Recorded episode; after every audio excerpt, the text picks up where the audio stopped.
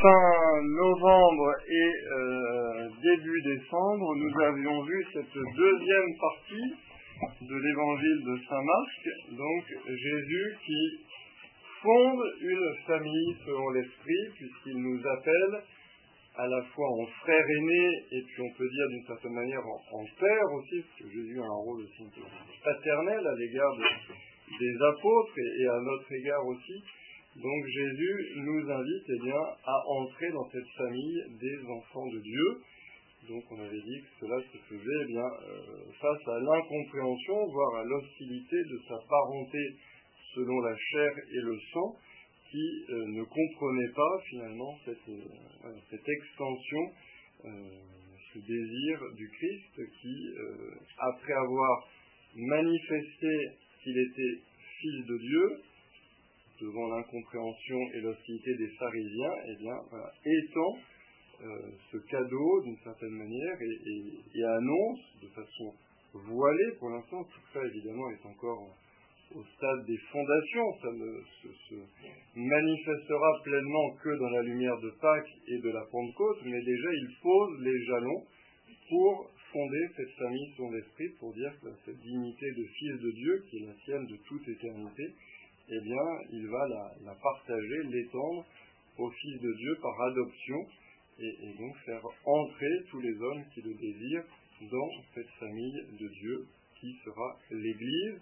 Donc on a vu dans cette deuxième partie voilà, que le Christ pose les fondations de cette famille, ce sont les douze apôtres, avec l'appel des disciples, avec le nom nouveau qu'il donne à certains de ces apôtres. On avait dit ensuite que cette fécondité de la famille de l'Église, comme toute famille, il y a une dimension de fécondité, elle vient d'abord de la puissance vivifiante de la parole de Dieu, donc c'était les différentes paraboles euh, des, semences, des graines, que cette vitalité, eh bien, elle doit être reçue dans un cœur humble, donc c'était la parabole aussi du grain de sénévé, le plus petit des grains qui devient une grande plante, et enfin, eh bien, que cette famille elle est appelée à embrasser toute la terre, c'était notamment la, guérison du possédé de l'autre côté du lac, en terre païenne, pour dire eh bien, voilà, que cette famille de l'Église, elle ne se restreint pas au peuple juif, mais elle est appelée à s'étendre à toutes les nations de la terre. C'était euh, l'idée principale de cette deuxième partie. Je ne sais pas si vous avez des questions sur cette. Ce mouvement, voilà, Jésus qui d'abord se présente comme le Fils de Dieu et puis qui ensuite, de façon, euh, discrète, pour l'instant, il ne, ce sera après Pâques et après la Pentecôte que tout sera vraiment en pleine lumière, mais qui pose déjà les jalons de cette vocation qui est la nôtre par le baptême de devenir enfant de Dieu.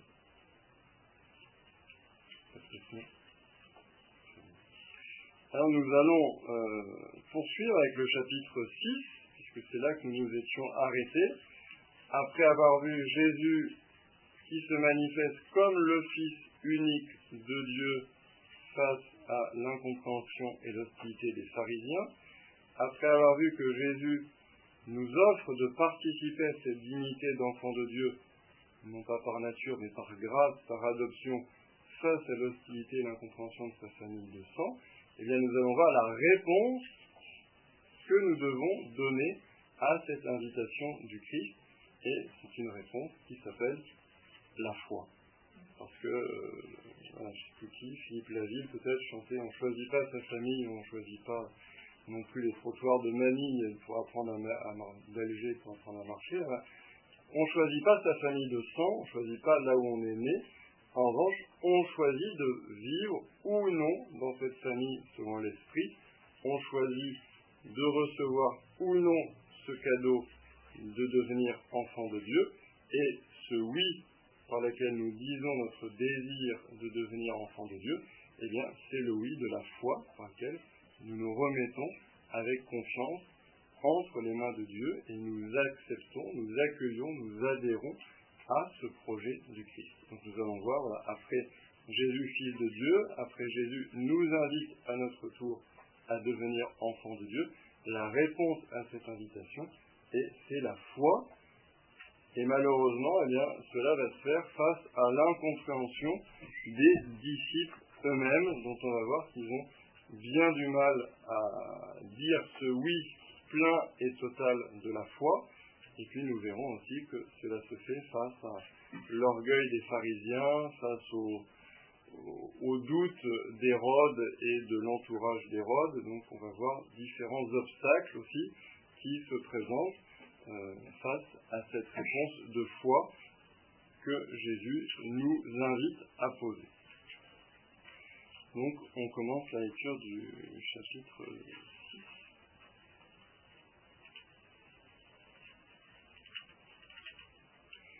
Sorti de là, Jésus se rendit dans son lieu d'origine, et ses disciples le suivirent. Le jour du sabbat, il se mit à enseigner dans la synagogue. De nombreux auditeurs, frappés d'étonnement, disaient D'où cela lui vient-il? Quelle est cette sagesse qui lui a été donnée? Et ces grands miracles qui se réalisent par ses mains. N'est-il pas le charpentier, le fils de Marie et le frère de Jacques, de José, de Jude et de Simon? Ses sœurs ne sont-elles pas ici chez nous? Ils étaient profondément choqués à son sujet. Jésus leur disait Un prophète n'est méprisé que dans son pays, sa parenté et sa maison. Et là, il ne pouvait accomplir aucun miracle.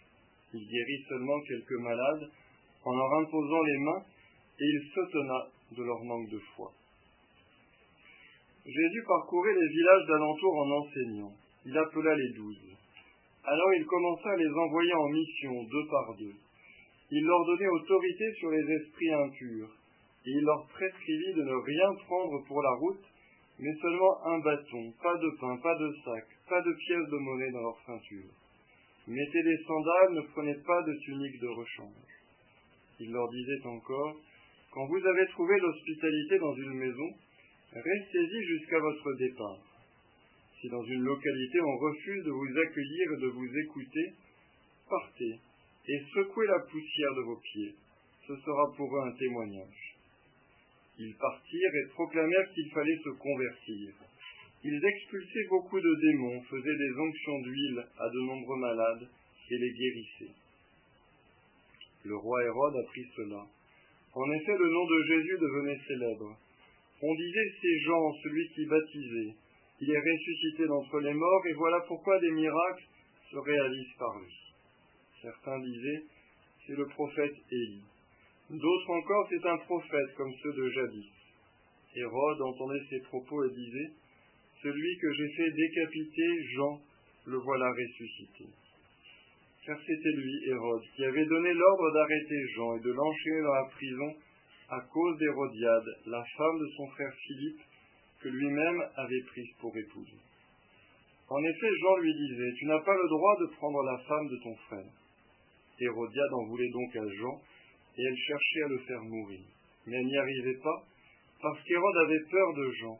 Il savait que c'était un homme juste et saint, et il le protégeait. Quand il l'avait entendu, il était très embarrassé.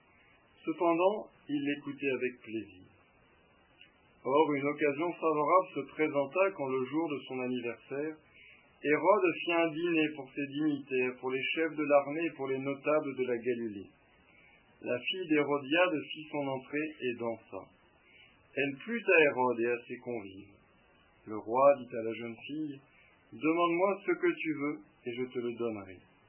Il lui fit ce serment, Tout ce que tu me demanderas, je te le donnerai, même si c'est la moitié de mon royaume. Elle sortit alors pour dire à sa mère Qu'est-ce que je vais demander? Hérodiade répondit La tête de Jean, celui qui baptise. Aussitôt la jeune fille s'empressa de retourner auprès du roi et lui fit cette demande Je veux que tout de suite tu me donnes sur un plat la tête de Jean le Baptiste. Le roi fut vivement contrarié, mais à cause du serment et des convives, il ne voulut pas lui opposer un refus. Aussitôt il envoya un garde avec l'ordre d'apporter la tête de Jean. Le garde s'en alla décapiter Jean dans la prison. Il apporta la tête sur un plat, la donna à la jeune fille et la jeune fille la donna à sa mère. Ayant appris cela, les disciples de Jean vinrent prendre son corps et le déposèrent dans un tombeau. Les apôtres se réunirent auprès de Jésus et lui annoncèrent tout ce qu'ils avaient fait et enseigné. Il leur dit, Venez à l'écart dans un endroit désert et reposez-vous un peu. De fait, ceux qui arrivaient et ceux qui, étaient, et ceux qui partaient étaient nombreux, et l'on n'avait même pas le temps de manger. Alors ils partirent en barque pour un endroit désert à l'écart. Les gens les virent s'éloigner, et beaucoup comprirent leur intention. Alors, à pied de toute leur ville, ils coururent là-bas et arrivèrent avant eux. En débarquant, Jésus vit une grande foule. Il fut saisi de compassion envers eux, parce qu'ils étaient comme des brebis sans berger. Alors il se mit à les enseigner longuement. Déjà l'heure était avancée. S'étant approché de lui, ses disciples disaient L'endroit est désert et déjà l'heure est tardive. Renvoie-les, qu'ils aillent dans les campagnes et les villages des environs s'acheter de quoi manger. Il leur répondit Donnez-leur vous-même à manger.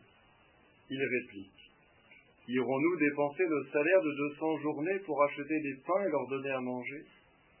Jésus leur demande Combien de pains avez-vous? Allez voir. Pains informés lui disent Cinq et deux poissons. Il leur ordonna de les faire tous asseoir par groupes sur l'herbe verte. Ils se dispersèrent par carrés de cent et de cinquante. Jésus prit les cinq pains et les deux poissons, et levant les yeux au ciel, il prononça la bénédiction et rompit les pains. Il les donnait aux disciples pour qu'ils les distribuent à la foule. Il partagea aussi les deux poissons entre tous. Ils mangèrent tous et ils furent rassasiés. Et l'on ramassa les morceaux de pain qui restaient, de quoi remplir douze paniers, ainsi que les restes des poissons. Ceux qui avaient mangé les pains étaient au nombre de cinq mille.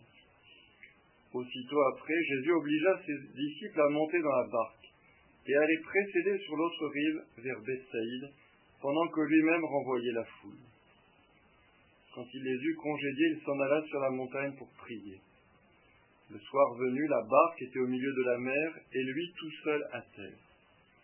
Voyant qu'il peinait à ramer, car le vent leur était contraire, il vient à eux, vers la fin de la nuit, en marchant sur la mer, il voulait les dépasser. En le voyant marcher sur la mer, les disciples pensèrent que c'était un fantôme, et ils se mirent à pousser des cris. Tous en effet l'avaient vu, et ils étaient bouleversés. Mais aussitôt Jésus parla avec eux et leur dit Confiance, c'est moi, n'ayez pas peur. Il monta ensuite avec eux dans la barque, et le vent tomba, et en eux-mêmes ils étaient au comble de la stupeur, car ils n'avaient rien compris au sujet des pains, leur cœur était endurci.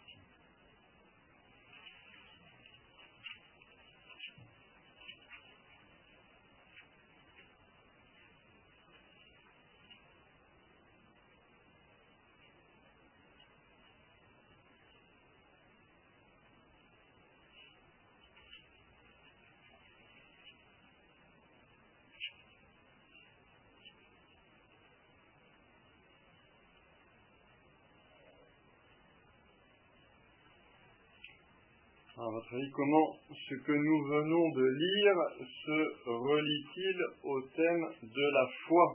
On disait que c'est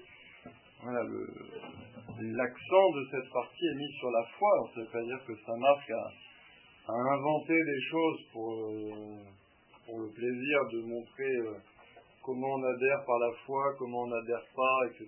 C'est pas, pas un cours de théologie puis de réinventer des paraboles et des histoires pour pour l'illustrer, c'est simplement la marche de la prédication de Jésus qui, très logiquement, bien, commence par le principal. Jésus est le Fils de Dieu, ensuite il s'étend, sommes tous appelés à devenir enfants de Dieu.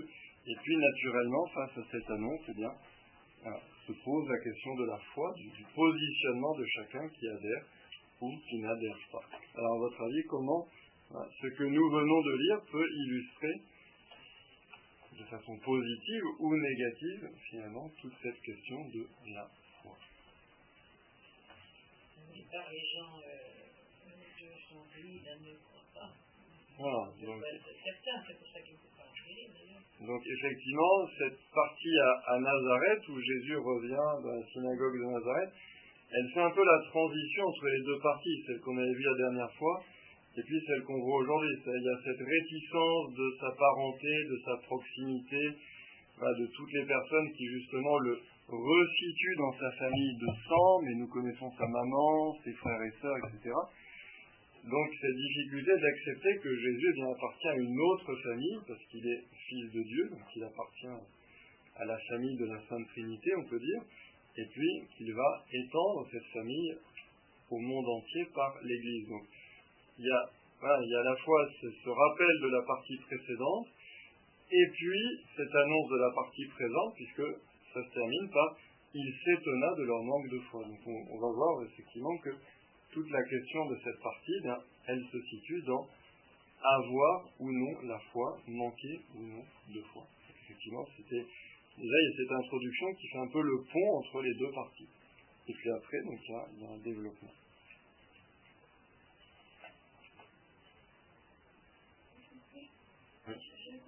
Mais si dans une, euh, une localité où je de vous accueillir, partez en secouant la poussière de bouquet, ce sera pour vous un témoignage.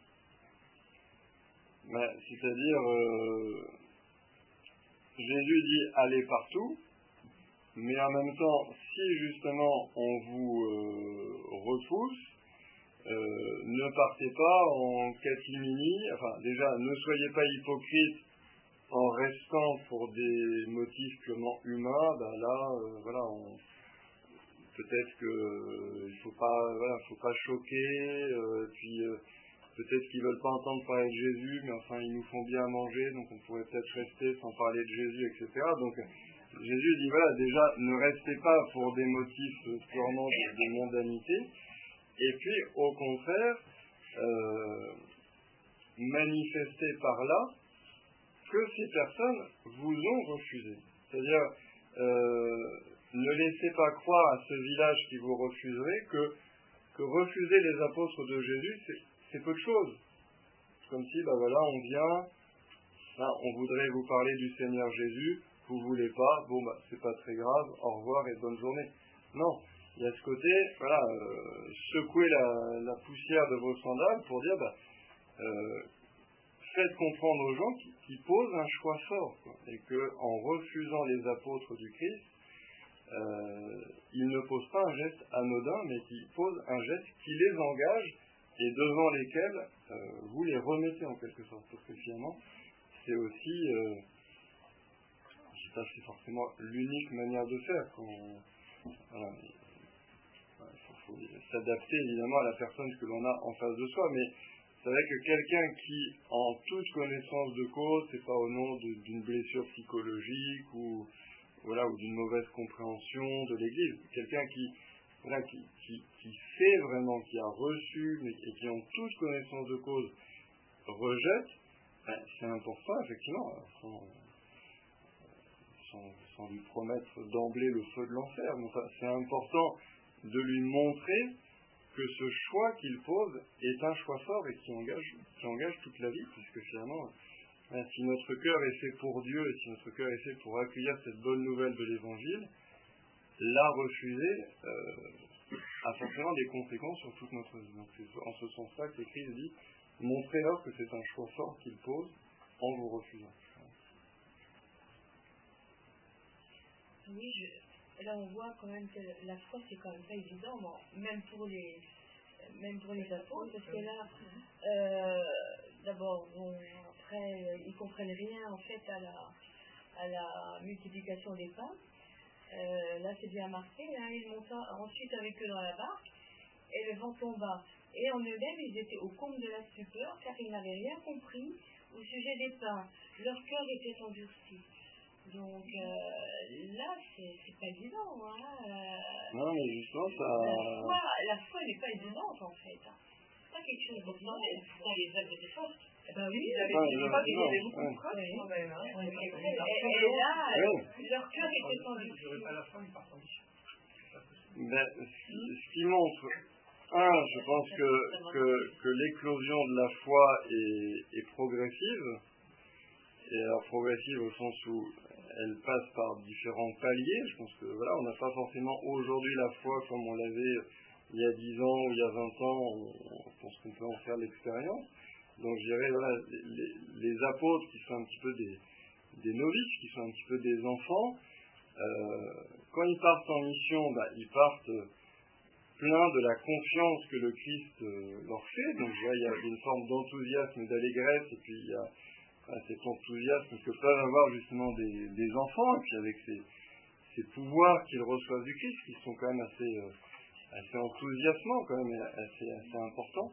Donc je dirais, voilà, il, y a cette foi un petit peu enfantine des, apôtres, qui va être effectivement sujet à, éclosion, mais qui est aussi sujet un peu à va-et-vient. C'est-à-dire que quand les apôtres partent en mission, ben, ils sont tout feu tout flamme, ils sont heureux, euh, là les choses se passent bien, ils, chassent les démons, ils font des onctions d'huile sur les malades, mais on arrive à un moment de la vie du Christ qu'ils ne comprennent pas, et tout de suite cette foi quand même assez fragile euh, s'effrite. Donc c'est euh, ça nous dit justement quelque chose de la foi qui, ressemble un petit peu à qui ressemble à une plante d'une certaine manière. C'est comme un organisme vivant. Donc euh, la foi c'est pas quelque chose de, statique, quoi. C'est pas comme une pierre, quoi. C'est pas j'ai la foi ou j'ai pas la foi, j'ai la pierre dans la main ou je l'ai pas.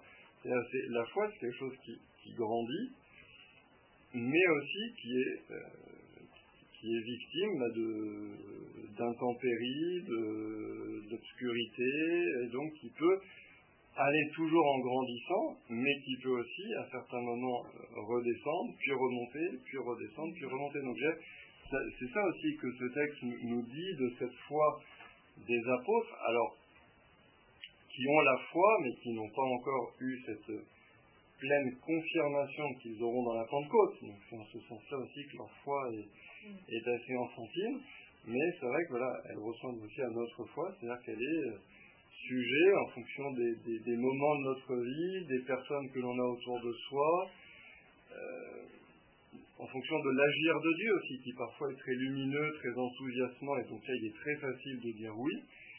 Et puis, euh, voilà, ça n'arrive pas quand même tous les jours quand on est sur une barque, même pour eux qui étaient des pêcheurs, n'arrive pas quand même tous les jours de voir quelqu'un marcher sur l'eau.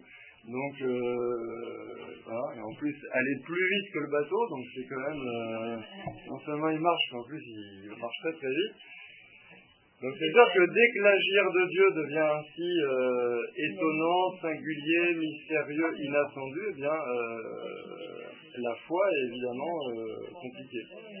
Et je dirais donc, il y a ce côté du Christ, euh, il y a ce côté pardon, des apôtres qui montrent une foi voilà, un petit peu chancelante, qui, va, qui vient.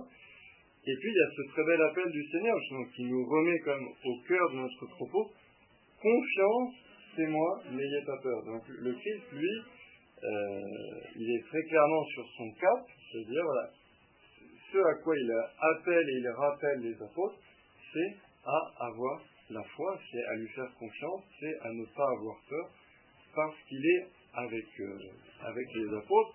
Et comme je l'avais déjà dit, hein, ce, c'est moi, il est très mal traduit, parce que en grec, donc c'est ego eimi, c'est-à-dire c'est je suis, donc c'est le nom de Dieu.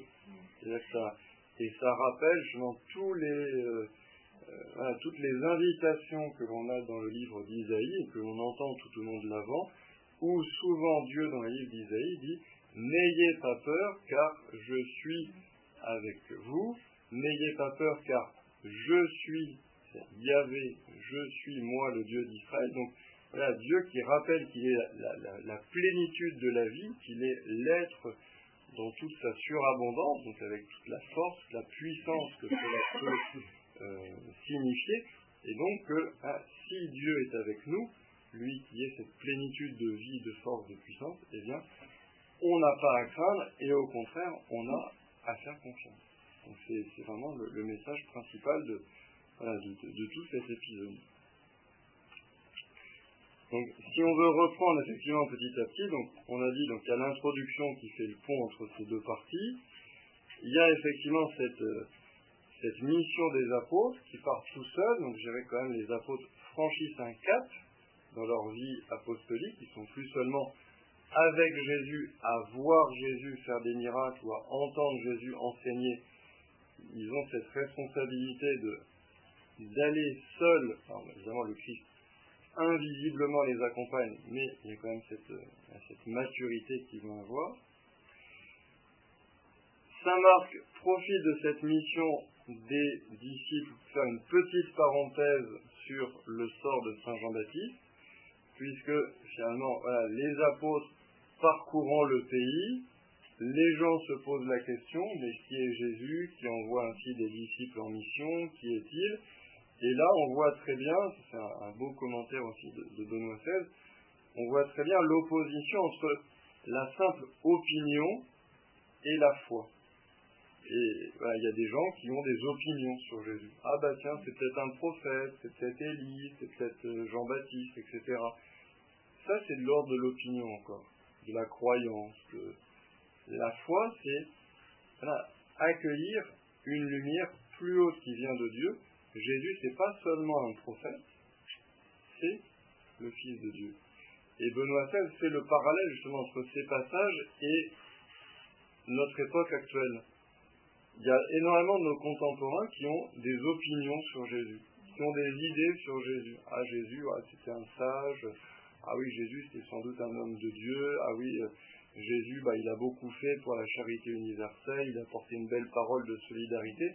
Il y a beaucoup de gens qui ont des opinions humaines de Jésus, qui en restent à quelque chose d'horizontal. Jésus, c'est une des grandes figures de l'histoire religieuse. Jésus, c'est un homme qui a marqué l'histoire de l'Occident. C'est un homme qui, voilà, dans la ligne de, Socrate, de Moïse, de Bouddha, de Mahomet, avait quelque chose à dire euh, à l'homme euh, sur Dieu, sur, sur l'humanité, etc. Mais tout ça, c'est une opinion humaine de Jésus. C'est comme Hérode et son entourage, ils ont voilà, des, opinions humaines sur Jésus. La foi, c'est pas ça, je pense. Comme Jésus dira très bien à Saint Pierre, ce n'est pas la chair et le sang qui t'ont révélé cela, mais mon Père qui est dans les cieux. Et, dans ce passage où Jésus parlera à Saint Pierre, justement, il aura deux questions. Les hommes, que disent-ils que je suis? Que disent-ils du Fils de l'homme? Et pour vous, qui suis-je? Donc d'un côté la question de l'opinion. Que dit Science et Vie de Jésus? Que dit euh, Historia de Jésus? Que dit Touche pas à mon poste de Jésus euh, Que dit euh, France 2 le jour de Noël de Jésus? Ça, c'est les opinions sur Jésus. Et souvent, ça va être quelque chose d'assez horizontal, qui n'est pas forcément faux. C'est sûr que Jésus a marqué l'histoire de l'Occident, c'est sûr que Jésus est une grande figure religieuse de l'humanité, c'est sûr que Jésus parle de la charité, mais, mais c'est très insuffisant. Et puis il y a la foi, qui vient du Père du ciel, qui vient pas de la chair et du sang. C'est pas juste une opinion Cette foi voilà, qu'on reçoit dans le secret de son cœur et à laquelle chacun est appelé à dire personnellement oui ou non. Et quand on la reçoit, ben, on rentre effectivement dans une autre connaissance de Jésus, qui est Jésus, Fils de Dieu. Et c'est euh, dans cette connaissance que les apôtres sont appelés à rentrer lorsque Jésus vient à leur rencontre euh, sur la barque. Vous voyez, l'opinion d'Hérode et de son entourage, la foi. C'est pas la même chose. Non, non, je, voulais juste dire, et à cette occasion, c'est pour ça ensuite qu'il y a toute la mort de Saint Jean-Baptiste qui est décrite, parce que comme un certain nombre pensent que c'est Jean le Baptiste ressuscité non les mort, ça marque un petit, un petit excursus pour expliquer que Saint Jean-Baptiste, qui était bien vivant quand on en a parlé au début, euh, est mort. C'est sûr que s'il n'explique pas comment il est mort, bah, on pourrait dire, mais pourquoi ressusciter euh, On l'a laissé en pleine santé au bord du lac du Jourdain. Euh, c'est un peu la cohérence du... Ouais. On sait combien de temps il est mort après le début de la... Ben non. non. Euh, enfin, je sais pas, il y a peut-être des auteurs qui l'ont essayé de l'identifier. Moi, j'ai pas trop de. de... Il n'y a rien dans les évangiles qui indique que, d'autres personnes euh, les connues et après elles rejoignent Christ. Bah, après, il y a ce fameux questionnement qu'on entendait euh, dans l'évangile du deuxième dimanche de l'Avent, c'est-à-dire qu'effectivement, quand, où on sait qu'il y a, que Jean-Baptiste a toujours des disciples, même quand il est en, prison, puisque ces disciples-là, il les envoie vers Jésus en lui disant Es-tu euh, celui qui doit venir, nous devons-nous en attendre un autre donc, donc, il y a eu toute cette période où euh, je dirais, où Jean-Baptiste est petit à petit rentré dans la pénombre pendant que le soleil de Jésus euh, sortait de plus en plus. Et donc il y a eu cette période un peu intermédiaire où Jean-Baptiste a continué à avoir des disciples qui ensuite euh, ont rejoint Jésus, sans doute une fois qu'il était mort. Mais c'est vrai que là on en parle d'ailleurs des disciples de Jean qui viennent chercher son corps pour, pour l'ensevelir. Après, c'est un peu difficile de savoir exactement quand il est mort par rapport à la vie publique de Jésus parce que euh, les trois premiers évangélistes, en fait, ont une chronologie un peu simplifiée. C'est-à-dire que pour eux, c'est comme si euh, c'était tout se passé dans une grande année en quelque sorte. Jésus qui commence en Galilée, et puis après il descend vers Jérusalem, il meurt, il ressuscite. En fait, par l'évangile de Saint Jean, on sait qu'il y a eu plusieurs Pâques, et donc il y a eu trois années, il y a eu des va-et-vient entre Jérusalem et la Galilée. Euh, mais donc du coup, dans Saint Marc, c'est difficile de voir euh, quand ça se situe exactement, parce que lui-même simplifie un peu la chronologie pour donner en fait à la vie publique de Jésus un mouvement très unifié, où il commence au Jourdain, il prêche en Galilée, il descend vers la Judée, il va à Jérusalem, et puis là, il meurt et ressuscite. Donc euh, voilà, mais moi, il faut une grosse année, je pense, entre le baptême de, Jésus et la mort de Saint Jean-Baptiste. Maria, vous avez une question? Euh, En fait, c'est vraiment un passage où on voit que les, les, les, Juifs sont à la fait victimes de leur euh, sagesse, entre guillemets, parce que vraiment, ils attendent un Messie sage, mais sage d'une manière livresque, en fait. On, voit bien qu'il enfin, que vraiment la foi d'en haut, et ce n'est pas quelque chose qu'on retrouve dans le livre, parce que euh, voilà, la simplicité de, des origines de Jésus, euh, hmm. le, fait que voilà, c'est fils de charpentier, c'est euh, voilà, il vient de Nazareth, c'est vraiment villes pauvres. Ce n'est pas possible que ça soit juif de Messie, et vraiment, ça ne correspond pas à ce qu'ils ont euh, appris en fait. C'est vraiment quelqu'un qui vient effectivement. Oui,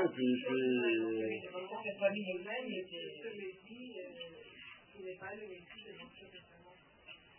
Et, puis il y a aussi, euh, parce que bon, c'est quand même des gens de Nazareth, donc là il n'y a pas de racisme anti-nazarétien, on va dire.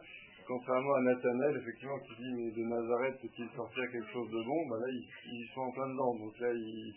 Mais c'est vrai qu'ils sont aussi victimes, entre guillemets, de ce côté euh, de la manière dont les pharisiens enseignaient, où toujours les pharisiens se référaient à des autorités. C'est-à-dire comme a dit un tel, comme on voit dans un tel, comme dit la tradition. Et c'est vrai que ce qu'il reproche au Christ, c'est aussi d'enseigner par lui-même, en fait. Il y a toujours cette question de l'autorité de Jésus. Mais au nom de qui parle-t-il Puisque on voit qu'il euh, voilà, qu'il prend la parole de Dieu euh, de façon euh, très libre, comme si elle était la sienne. De fait, elle est la sienne, c'est lui la parole de Dieu. Mais c'est vrai que c'est ça qui les, je pense qu'il les choque beaucoup et qui les surprend beaucoup, c'est sa manière de, de prolonger la parole de Dieu de façon euh, lumineuse, mais sans, sans, en référer à d'autres autorités. Alors que les pharisiens, en quelque sorte, se cachaient toujours, se mettaient toujours sous la couverture, sous le rayonnement d'une autorité qui les avait précédés. Donc là, le Christ prend le livre d'Isaïe et le commente de façon euh, personnelle, en même temps très lumineuse, et en, annonçant en plus que ce, livre est accompli avec lui. Donc c'est extrêmement fort. Hein. Je juste, je poche.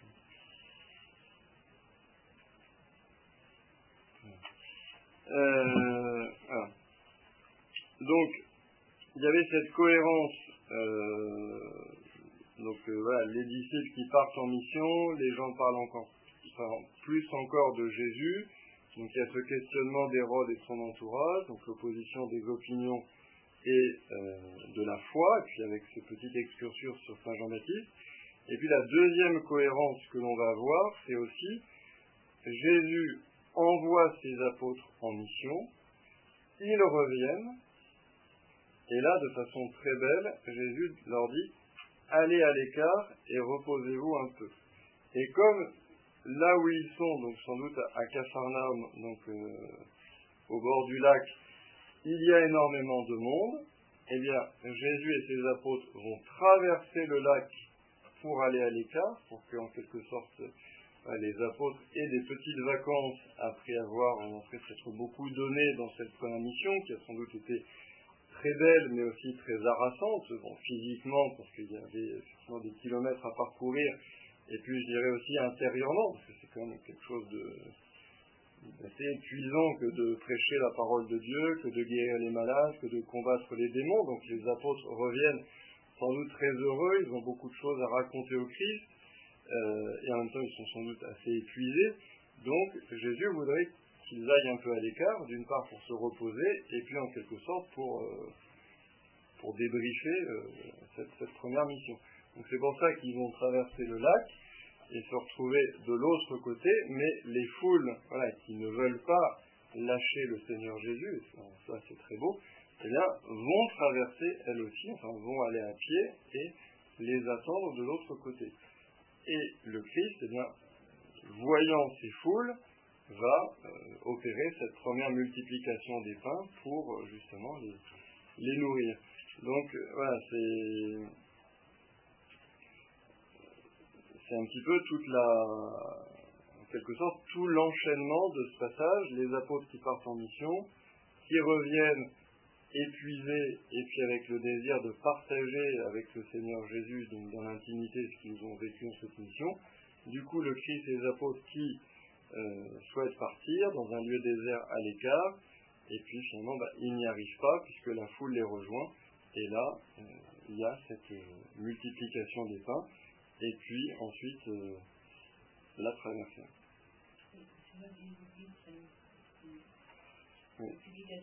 Pains pour les nourrir.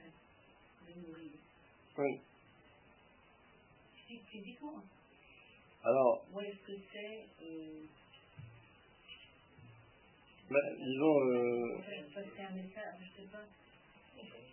il y, y, a les deux. Ce qui est très beau, c'est déjà en débarquant, Jésus vit une grande foule. Il fut saisi de compassion envers eux, parce qu'ils étaient comme des brebis sans berger. Alors il se mit à les enseigner longuement. Donc c'est très beau, parce que finalement, les apôtres, eux, euh, ils vont dire, oulala, ils ont faim, comment on va faire pour les nourrir? Alors que Jésus, lui, sa première compassion, c'est pas de se dire il faut que je les nourrisse de pain, il faut que je les fasse étendre sur l'herbe pour se reposer parce qu'ils ont beaucoup marché. Effectivement, la première compassion du Christ, c'est de nourrir leur âme par sa parole. Donc déjà, effectivement, il y a quelque chose de très beau. C'est-à-dire qu'effectivement, Jésus, voyant cette foule, sans doute il a le souci de euh, il ne faut pas qu'il défaille et qu'il tombe dans les pommes, de ne pas avoir mangé, etc. Ce, souci, Jésus l'a aussi, mais il a en second, et le premier souci, c'est évidemment de nourrir leur âme par sa parole. Et puis, effectivement, ce, ce geste du Christ ensuite de multiplier les pains, euh, c'est un geste de compassion pour qu'ils mangent, mais évidemment c'est aussi une annonce de la Sainte Eucharistie, puisque euh, là il y a ce geste, il leva les yeux au ciel, prononça la bénédiction, rompit les pains. Évidemment, euh, Saint Marc, qui, qui, connaît la messe, évidemment, et qui connaît le jeudi saint, puisqu'il écrit cet évangile après le jeudi saint, eh bien, bien entendu, il a ça en tête quand il, euh, quand, il, écrit ces mots, il choisit pas évidemment son vocabulaire par hasard, et il veut, par cette multiplication des pains, alors ce sont des pains, c'est pas, pas la Sainte Eucharistie que Jésus donne comme ça au bord du lac, mais il veut montrer que Jésus est venu euh, non seulement nourrir les corps, mais que surtout ce, ce, ce, miracle, il est un signe que Jésus vient nourrir les âmes. Par sa parole, il les enseigna longuement, et évidemment par la Sainte Eucharistie. Donc il y, a, tout ça qui est en jeu dans, euh, dans ce miracle de, la multiplication des pains. Bon, après il y a, beaucoup de choses hein, évidemment qu'on peut, on peut souligner le fait qu'ils euh, voilà, remplissent 12 paniers, donc c'est évidemment les, les 12 tribus d'Israël, puisque là on est encore en terre juive, alors qu'il y aura une deuxième multiplication des pains en terre païenne, où on gardera 7 paniers, comme les sept peuples païens qui vivaient en terre de Canaan avant l'établissement des Juifs. Donc il y a aussi ce message du Christ qui vient à la fois pour les Juifs et à la fois pour les païens avec les douze tribus et les sept peuples, les douze corbeilles. Euh, cette multiplication là, au bord du lac, on parle de 5000 personnes, et il y a une autre. On parle de, on parle de 4000 personnes. Et, la, la, deuxième va, la deuxième va suivre, et bon, on n'aura pas le temps aujourd'hui, mais en fait, il y a il y a un peu deux séquences, puisqu'il y a cette première multiplication des pains en terre juive, et après euh, Jésus qui, qui marche sur les eaux et les apôtres qui ne comprennent pas. Et puis il y aura une deuxième multiplication des pains juste après en terre païenne, et de nouveau les apôtres seront dans la barque avec le Christ, et le Christ va leur dire euh, méfiez-vous du levain des pharisiens, etc. Et les apôtres vont se dire, est-ce qu'il nous parle de levain? Est-ce que c'est parce qu'on a oublié de prendre du pain? De fait, on n'a rien à manger. Euh, voilà. Et, le Christ va dire, mais là encore, vous ne comprenez pas ce que je veux vous dire. Quand je veux vous dire le levain des pharisiens, c'est c'est la, malice, c'est les mauvaises idées des pharisiens qui peuvent euh, s'insinuer en nous. Et donc, il y, a un peu à deux scènes parallèles avec une multiplication des pains, un trajet dans la barque, un appel à la foi, une multiplication des pains, un trajet dans la barque, un appel à la fois. Donc il y a, vraiment les deux, les deux séquences qui se suivent. Et euh, alors voilà, donc, on a beaucoup de choses hein, qu'on peut, qu'on peut retirer. Par exemple, le fait de ramasser les morceaux de pain qui restaient. Euh, bon, bah évidemment, c'est-à-dire que c'est un appel à, l'écologie, au développement durable et à la lutte contre le gaspillage. Mais voilà, c'est aussi un appel à, montrer ce côté précieux de, de ces pains euh, et puis ça nous, voilà, c'est aussi une manière aussi d'envisager voilà, la, Sainte Eucharistie et puis le respect qu'il faut avoir une fois que la, messe a été célébrée pour euh, la moindre petite parcelle euh, du corps du Christ qui, peut rester sur l'autel et qui doit être recueillie avec dignité et respect comme on a recueilli ces restes de la multiplication des pains. On ne a pas laissés comme ça pour nourrir les chameaux qui passaient. Donc là, on les a recueillis parce qu'il y avait cette conscience que c'était pas n'importe quel pain, que c'était le pain du miracle, et qu'il fallait pas, euh, fallait pas le laisser perdre. Et, évidemment, ben, le pain du miracle par excellence, c'est, la Sainte Eucharistie qu'il faut, euh, faut recueillir avec, avec vénération, avec adoration même. Et euh, bon, puis on peut aussi en déduire la générosité du don de Dieu, qui Jésus qui à Cana change plusieurs centaines de litres d'eau en vin et qui là euh, voilà, ne multiplie pas les pains juste pour le nombre euh, des personnes présentes, alors que Jésus sait très bien à l'unité près combien de personnes sont présentes dans sa science divine, mais il, y a, cette générosité du, du, don de Dieu qui, est là et qui, est dit par cette, profusion de pain et, et de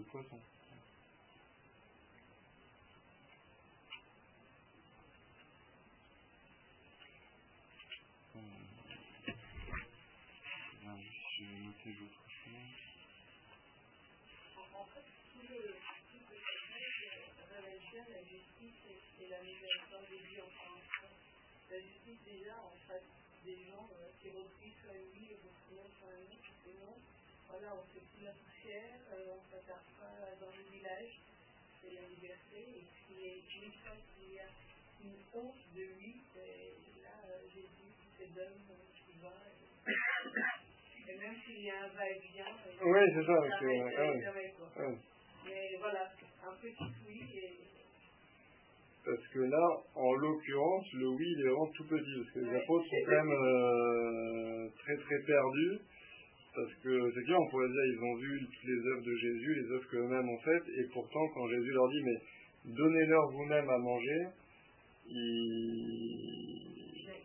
ils n'ont pas compris que, euh, en fait, c'était euh, de même que je vous ai donné le, le pouvoir d'annoncer la parole de Dieu et de faire des guérisons, quand je vous dis donnez-leur à manger, c'est-à-dire je vous donne le pouvoir de, bah, faire le miracle de leur donner à manger. Et là, effectivement, ils ne sont pas encore prêts, ils n'ont pas réussi, voilà, malgré la mission qui a été magnifique, très enthousiasmante, ils n'ont pas compris que, voilà, quand Jésus leur dit donnez-leur vous-même à manger, c'est qu'il leur donne aussi le, pouvoir d'accomplir le miracle. Et donc, Jésus est en quelque sorte un peu obligé de revenir en arrière et de leur dire, bon, je vais vous confier une mission qui est un peu plus dans vos cordes. Déjà, compter le nombre de pains et de poissons, ça c'est déjà plus dans vos cordes, et puis à partir de là, on va pouvoir euh, faire quelque chose. Donc c'est sûr qu'il y a, il y a effectivement à la fois cet absolu de Jésus qui nous demande un oui euh, clair et massif et franc, que votre oui soit oui, que votre non soit non, et en même temps il y a cette miséricorde du Christ qui fait que toute notre vie, en fait, on, on fait un peu des va-et-vient entre ce oui et ce non, ou entre un grand oui, un petit oui, un demi-oui, un trois quarts de oui, etc. C'est vrai que là, il fait le miracle quand même un, un peu tout seul quand même. Dans leur contingence matérielle, parce que irons-nous jusqu'à dépenser le salaire ah oui, ils sont inquiets là quand. Voilà, ouais, ils ouais. disent c'est bien gentil d'aller les nourrir, mais euh, c'est c'est. Donc ils sont complètement en décalage avec. Oui, oui, mais comme nous, eux, ils avaient Ouais. C'est vraiment là le côté paternel de, du Christ, quoi. C'est vraiment, euh, enfin, du, de Dieu. C'est- c'est un père et qui de toute façon, euh, Ils nourrissent ses enfants. ouais, ouais. il nourrit ses enfants. en fait. Et puis, puis- et puis ils sont pas dans le non quand même. Moi, je veux dire, euh, même s'ils n'ont rien compris, il leur dit, ouais, enfin, allez, ils y vont, quoi. Et, Oui, mais ils sont un peu énervés quand même, ils répliquent. euh, une- dire, ouais. C'est bien gentil tout ça, mais.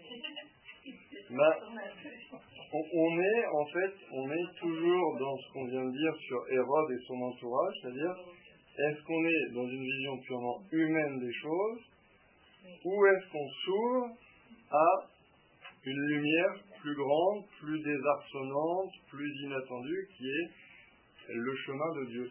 Que, de fait, voilà, à, vue humaine, euh, c'est pas idiot ce qu'ils disent. C'est, effectivement, c'est, frappé au coin du bon sens. Euh, là, pour nourrir euh, 5000 personnes, euh, il faudrait dépenser une somme phénoménale si, au lieu de les envoyer dans les villages comme on vient de le suggérer au Christ, ça va être une bonne solution, chacun va se nourrir un peu comme ça, chacun va sortir un peu de quelques pièces et se nourrir.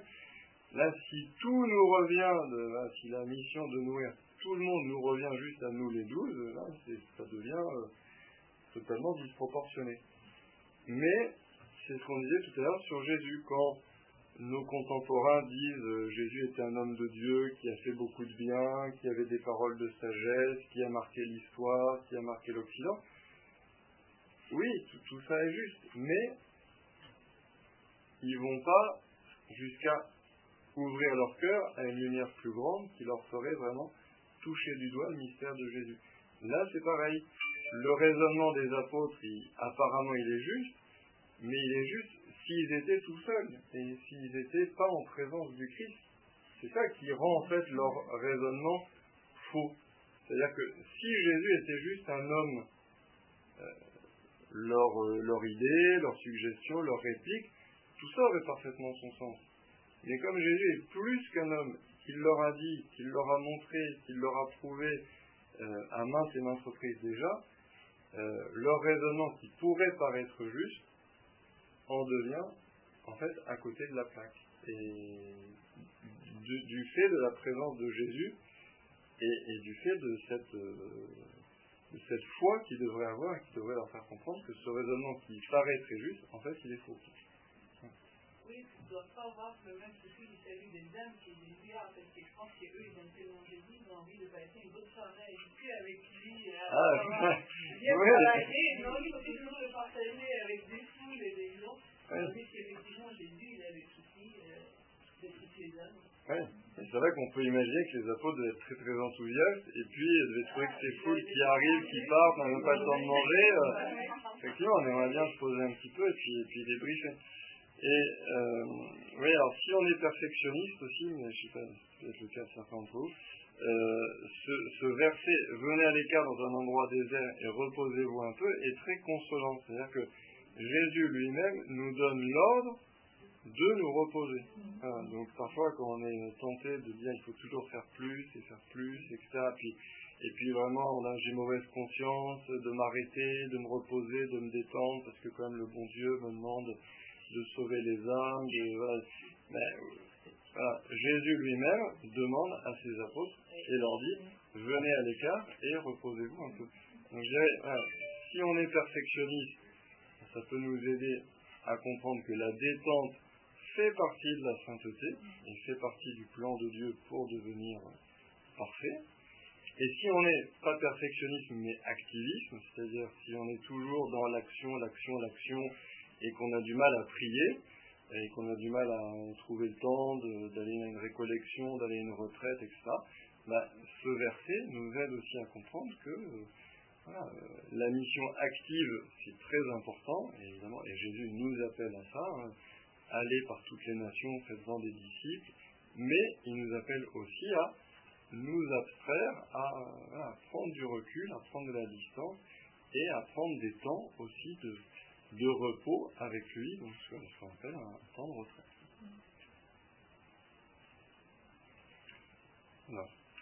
Euh, on va juste lire le petit paragraphe pour terminer le chapitre 6 et puis on pourra monter euh, à la chapelle. Après la traversée abordant Génézareth, ils accostèrent. Ils sortirent de la barque, et aussitôt les gens reconnurent Jésus. Ils parcoururent toute la région et se mirent à apporter les malades sur des brancards, là où on apprenait que Jésus se trouvait. Et dans tous les endroits, ils se rendaient, dans les villages, les villes ou les campagnes, on déposait les infirmes sur les places. Ils le suppliaient de leur laisser toucher, ne serait-ce que la frange de son manteau, et tous ceux qui la touchèrent étaient sauvés. Passage qui fait un peu transition avec la suite, mais qui est, très beau justement sur cette, encore, sur cette miséricorde de Jésus, cette bonté de Jésus qui, sort en quelque sorte de sa personne, puisque comme pour cette, cette femme malade que l'on avait vue il y a 15 jours et qui voulait s'agripper, accrocher la, frange de son manteau, et puis cette force guérissante de Jésus qui sort pour la, pour la toucher, bien là, ça, se, renouvelle et de, multiples manières. Il faut quand même imaginer ce que devait être la Terre Sainte au temps de Jésus, avec ces, gens qui quand même sortaient leurs malades sur, sur les places publiques. Donc c'était quand même pas... Euh, c'était pas rien, c'était pas juste un passage comme ça, ah, tiens, il y a Jésus, on va peut-être aller voir. C'était un événement qui, qui, qui remuait et qui retournait toutes les villes et, tous les bourgs où, ils passaient. Ils avaient la foi. Ils avaient la foi, exactement, puisque euh, voilà, c'est évidemment ça fait un petit peu parallèle avec la première scène du début où Jésus est à Nazareth et où on dit il fit très peu de miracles, voilà, il guérissant quelques malades en leur imposant les mains, donc euh, là, il y a peu de foi, il faut que Jésus pose un geste, impose les mains et encore surtout quelques-uns. Et puis là, ben voilà, c'est exactement le contraire. Jésus n'a même pas besoin d'imposer les mains. Euh, c'est eux qui, agrippent le manteau de Jésus. Et puis c'est pas quelques malades, c'est des villes, euh, des bourgs, des villages, des campagnes.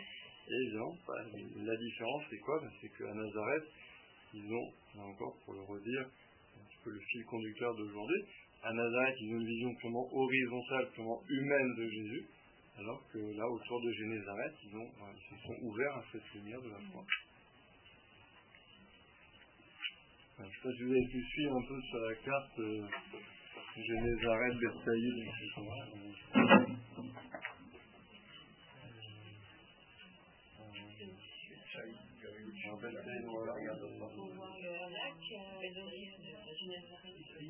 nom du lac, hein Ouais, ouais, mais je cherchais s'il y avait marqué Génézareth, mais. Non, il est. Euh, il est au bord du lac, hein, puisque c'est le lac de. Oui.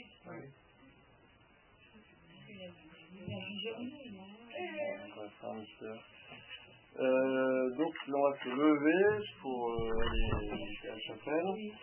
Euh, donc le prochain prochaine école de prière, ce sera